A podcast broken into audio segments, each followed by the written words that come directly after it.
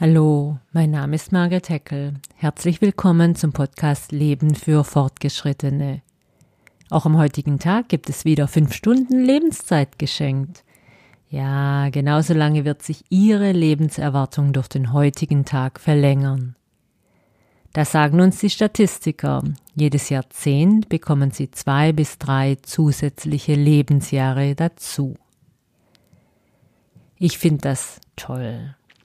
Und weil ich es so prima finde, habe ich diesen Podcast Leben für Fortgeschrittene gestartet. Sozusagen als Ihre wöchentliche Dosis Zuversicht.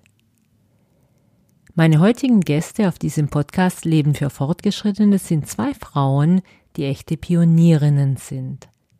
Schon sehr früh haben beide angefangen, sich mit dem Thema Wohnen in der zweiten Lebenshälfte zu beschäftigen.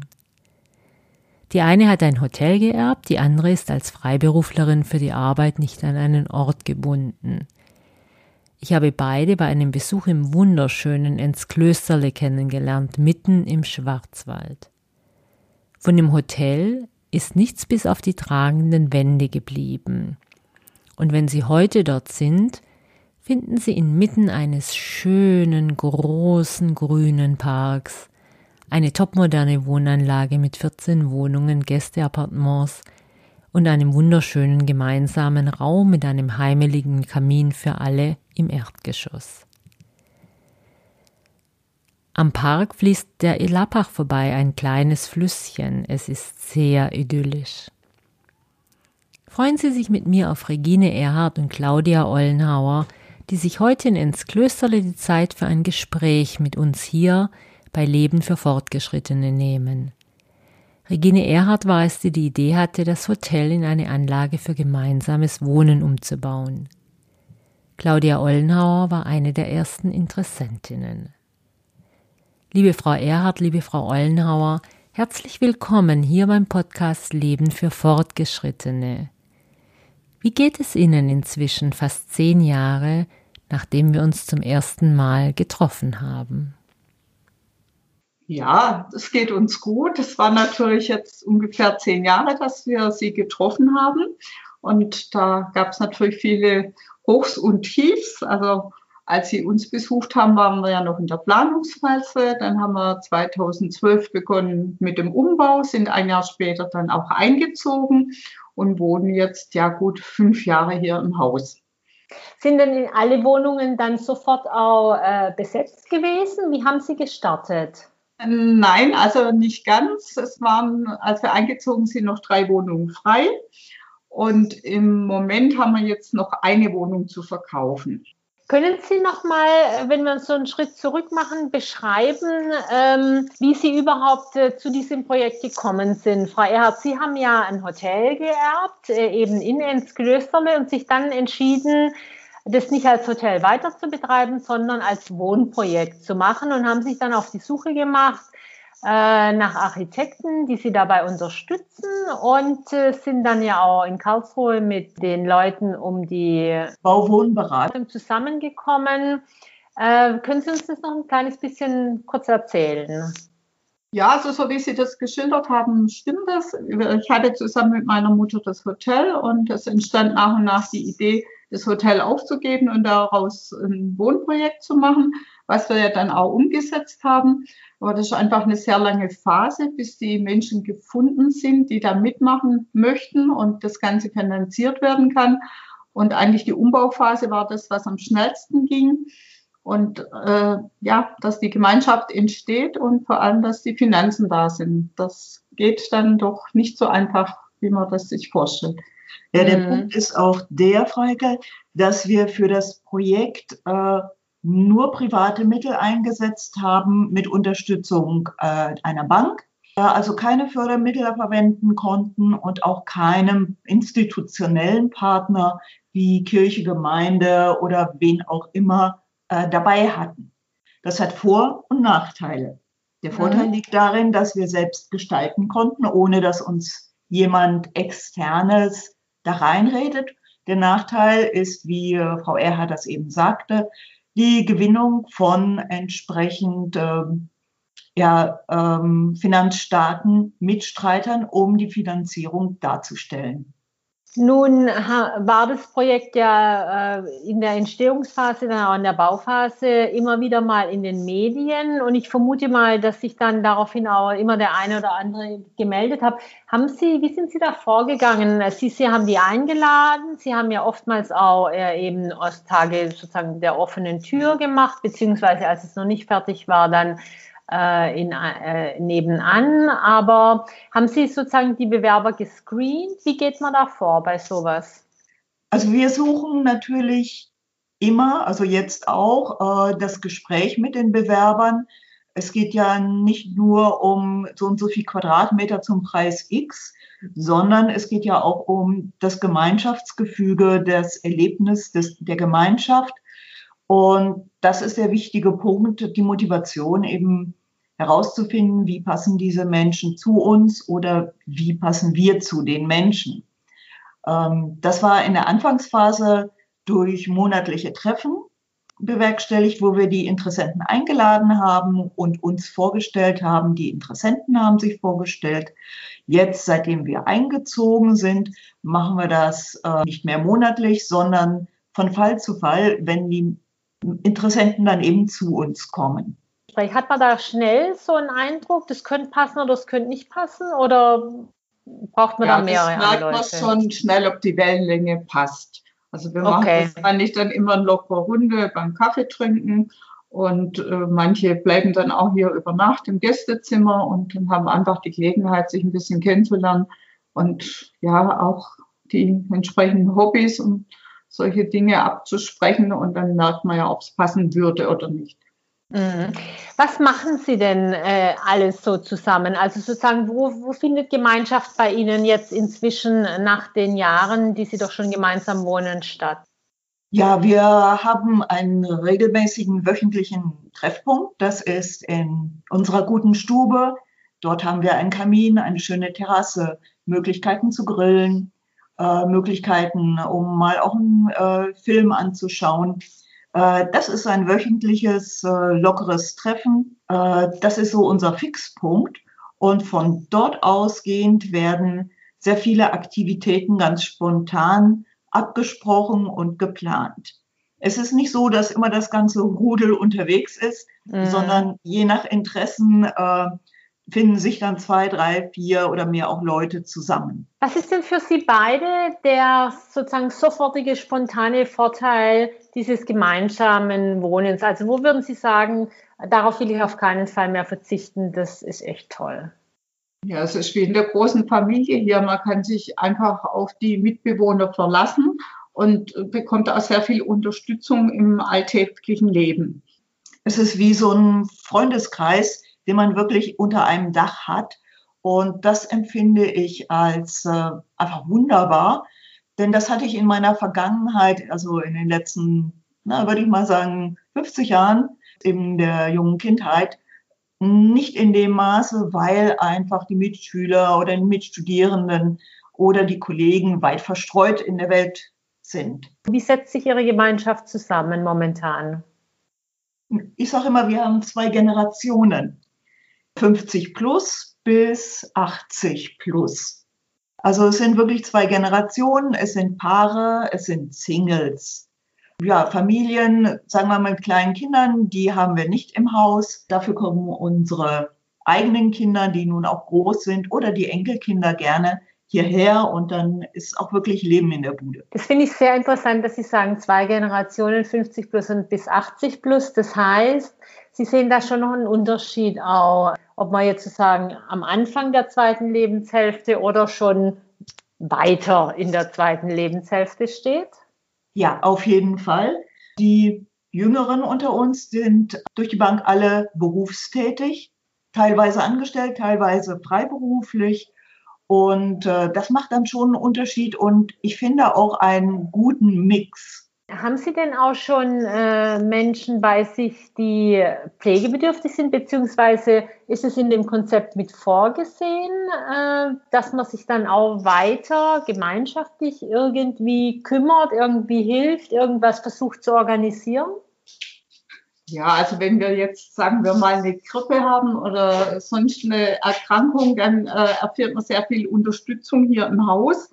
Ähm, wenn jetzt ein Pflegefall eintreten würde, dann äh, müssen diejenigen das selber organisieren, auch jetzt zum Beispiel über die Diakonie, die dann ins Haus kommen würde.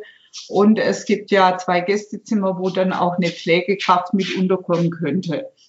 Aber mhm. den Fall haben wir jetzt im Moment nicht. Also das ist jetzt nur so alltägliche Unterstützung im Moment. Gab es denn auch Konflikte, die Sie in den letzten Jahren hatten, vielleicht sogar schwererer Art?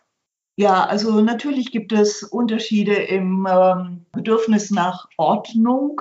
Das ist, äh, denke ich mal, ein klassisches äh, Gemeinschaftsthema, aber das regeln wir einfach im Zwiegespräch. Und ich würde sagen, da, solche Bagatellgeschichten, die gehen wirklich reibungslos über die Bühne. Die Konflikte werden entschärft, äh, die Probleme werden gelöst. Also da muss ich sagen, ist es von Vorteil, dass wir erfahrene Menschen sind und wissen, hm, nicht jeder Konflikt muss zu einem Weltkrieg ausarten. Das klingt sehr weise, mit sehr viel Weisheit gesprochen. Also gerade wenn man so in Baugruppen reinhört oder auch andere, die sich zusammenschließen, um gemeinsam zu bauen, da sind die Geschichten manchmal doch sehr viel heftiger, bis hin zu wirklich äh, schrecklichsten Zerwür Zerwürfnissen. Wie, sozusagen, wenn Sie einen Tipp, eine Empfehlung geben könnten, wie kommt man zu so viel Weisheit dann im Alltagsleben? Ja, das ist einfach die Lebenserfahrung dann auch, dass man nicht alles bis aufs Letzte dann ausdiskutieren muss. Mm. Und wir okay. auch sagen müssen, während der Bauphase gab es natürlich auch andere Konflikte, immer wenn das ums Geld geht, aber die konnten dann gelöst werden. Aber das Zusammenleben hier im Haus geht es eigentlich mehr um alltägliche Dinge und die kann man dann schon schnell lösen.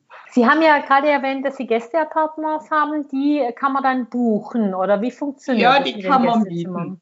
Das ist eigentlich gedacht für die Besucher, die ins Haus kommen. Okay. Und wenn alle an Weihnachten wollen, dann entscheidet es los oder wie machen Sie das? Ja, der als erstes bestellt, der bekommt das dann eben. Okay. Sonst gibt es da im Ort auch noch viele Lokale oder Pensionen, wo man dann unterkommen kann. Okay, in Ordnung. Jetzt haben Sie auch diesen wunderbaren Park, an den ich mich sehr gerne erinnere. Und äh, ich erinnere mich, dass Sie sagten, ja, auch den Park können wir nutzen zum gemeinsamen Gärtnern oder Basteln oder als Handwerkerraum. Äh, was ist da passiert? Nutzen Sie den auch gemeinsam? Ja, also wir haben einige, die gerne im Garten was machen und äh, die sprechen sich dann auch ab, wann da jetzt zum Beispiel der Rasen gemäht wird für größere Sachen haben wir dann auch Unterstützung aus dem Ort. Und im hinteren Bereich vom Garten sind jetzt einige Hochbeete angelegt worden und es sind einfach bestimmte Personen, die das gern machen und die dann dort auch gärtnern. Naja, und wenn dann wirklich so äh, Herbstarbeiten oder Frühjahrsarbeiten anstehen, dann wird einfach ein Gartentag äh, anberaumt und jeder ist dann im Haus aufgerufen, sich daran zu beteiligen, sei es nun äh, mit der Motorsäge, sei es mit dem Zusammenrechen von irgendwelchen Blättern oder auch zum Bereitstellen von Kaffee oder Brezeln. Jeder, jeder wie er kann. Und das ist eigentlich das Tolle, dass wirklich auch jeder mitwirken kann und es dann auch ein Gemeinschaftserlebnis wird und gemeinsam auch der, der Erfolg gefeiert werden kann. Frau Ollenhauer, Sie sind ja auch umgezogen extra und zwar sozusagen von der Stadt eben in den Schwarzwald, weil. Sie sagten ja mir damals, Sie können ortsunabhängig arbeiten. Es war eine super Erfahrung und äh, auch heute bin ich der Meinung, ich kann da dieses Leben hier in Enzklössele in der Gemeinschaft aktiv mitgestalten und äh, das macht einfach auch Freude und ist für mich nach wie vor die richtige Perspektive. Und äh, das will ich die nächsten 20 bis 30 Jahre auch machen. Also mhm. alle, die hierher kommen, sehen das schon als langfristige Bleibe für ihr drittes Lebensdrittel, sag ich jetzt mal, oder zweite Lebenshälfte, je nachdem, wie man das jetzt nun sehen möchte. Ich kann mir noch gut daran erinnern, dass Sie, Frau Ollenhauer, gesagt haben, wenn die Tür zu unseren Wohnungen, und Sie wohnen ja alle natürlich in Ihren eigenen Wohnungen zu ist, ja. dann ist eben auch zu. Und deswegen nochmal so zum Abschluss hin die Frage, diese Mischung aus Nähe und Distanz, äh, die eben möglich ist in einem Projekt, wo jeder seine eigene Wohnung hat, es aber eben auch Gemeinschaftsräume gibt. Sie haben ja Ihren schönen Kaminraum ähm, erwähnt, auch die Terrasse draußen, dann den Park hat die sich doch bewährt, dann nehme ich an. Aus dem studentischen WG-Dasein äh, sind wir alle entwachsen und haben da gute und schlechte Erfahrungen mitgenommen. Und das Konzept Wohnung für jeden oder selbst wenn es eine kleine Wohnung ist, plus Gemeinschaftsräume im großzügigen Stil, das halte ich für vollkommen richtig. Frau Erhard, Frau Ollenhauer, ich frage alle meine Gäste im Podcast äh, zum Schluss noch drei Fragen. Dies würde ich auch gerne Ihnen beiden stellen. Sie können gerne beide darauf antworten oder eine von Ihnen, wie Sie das möchten. Die erste ist immer, wenn Sie eine Herzensangelegenheit quasi sozusagen mit dem Zauberstab durchsetzen könnten. Was wäre das?